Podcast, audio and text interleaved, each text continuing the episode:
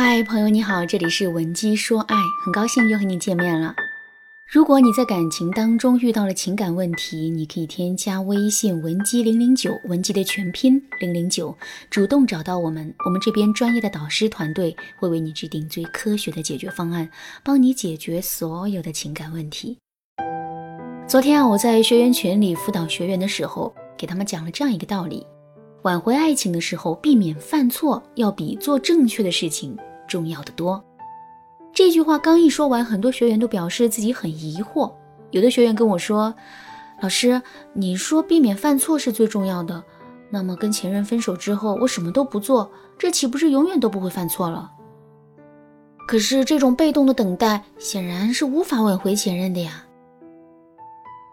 还有学员跟我说：“老师。”前任之所以会跟我提分手，不就是因为我犯的错误太多了吗？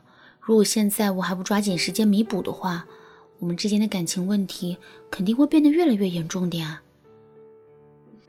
听了这些学员的话之后啊，我觉得有必要把这个道理讲得更细致一些。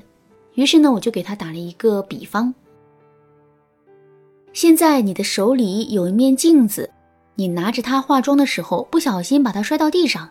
镜子被摔了个半碎，你很心疼，于是呢就想做一些补救措施。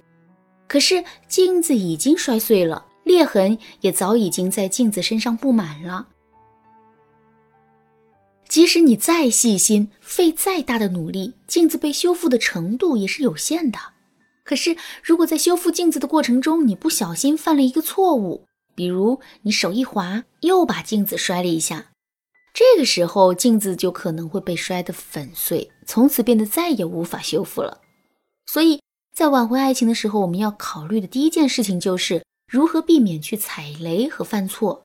哪怕我们什么都不做，也不要盲目操作，因为在两个人的关系如此脆弱和敏感的时期，哪怕仅仅只有一步走错，我们都可能会满盘皆输。说到这儿，可能有人会说：“老师啊。”听你这么一说，我也知道了少犯错误的重要性。可是我这是第一次分手，也是第一次挽回爱情啊！我真的不知道挽回的道路上有哪些雷区。您说这可怎么办呢？其实啊，这个问题并不难解决。虽然我们没有经历过分手和挽回，但有些人已经经历过了呀。在这个过程中，他们实践了很多方法，同时也犯了很多的错误。所以呢，我们只需要把他们的经验借鉴过来就可以了。而根据我十多年辅导挽回的经验来说，在挽回爱情的过程中，我们最常犯的错误是三个。第一个错误是靠卑微哀求的方式挽回爱情。当我们有求于人的时候，我们的姿态往往会放得很低，态度也会变得很卑微。这其实是人的一种惯性。就比如说。大街上的发单员很少会有趾高气扬的，在大多数的情况下，他们一见面就会客客气气的跟我们说一句：“姐，哪哪哪有一个什么项目，您可以了解一下吗？”为什么发单员会这么客气呢？很简单，他需要我们接过他手里的宣传单页。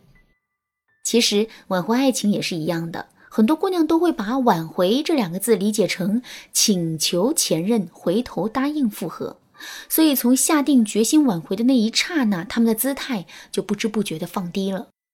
在我辅导学员做挽回的过程中，就经常会遇到这种情况。很多粉丝在感情里啊受尽委屈之后，都会跑过来向我求助，说：“老师，我都这么委屈自己去哄着他了，挽回的时候该做的事情我也都做了。”可他却一点都不领情，对我的态度也越来越差，这到底是为什么呀？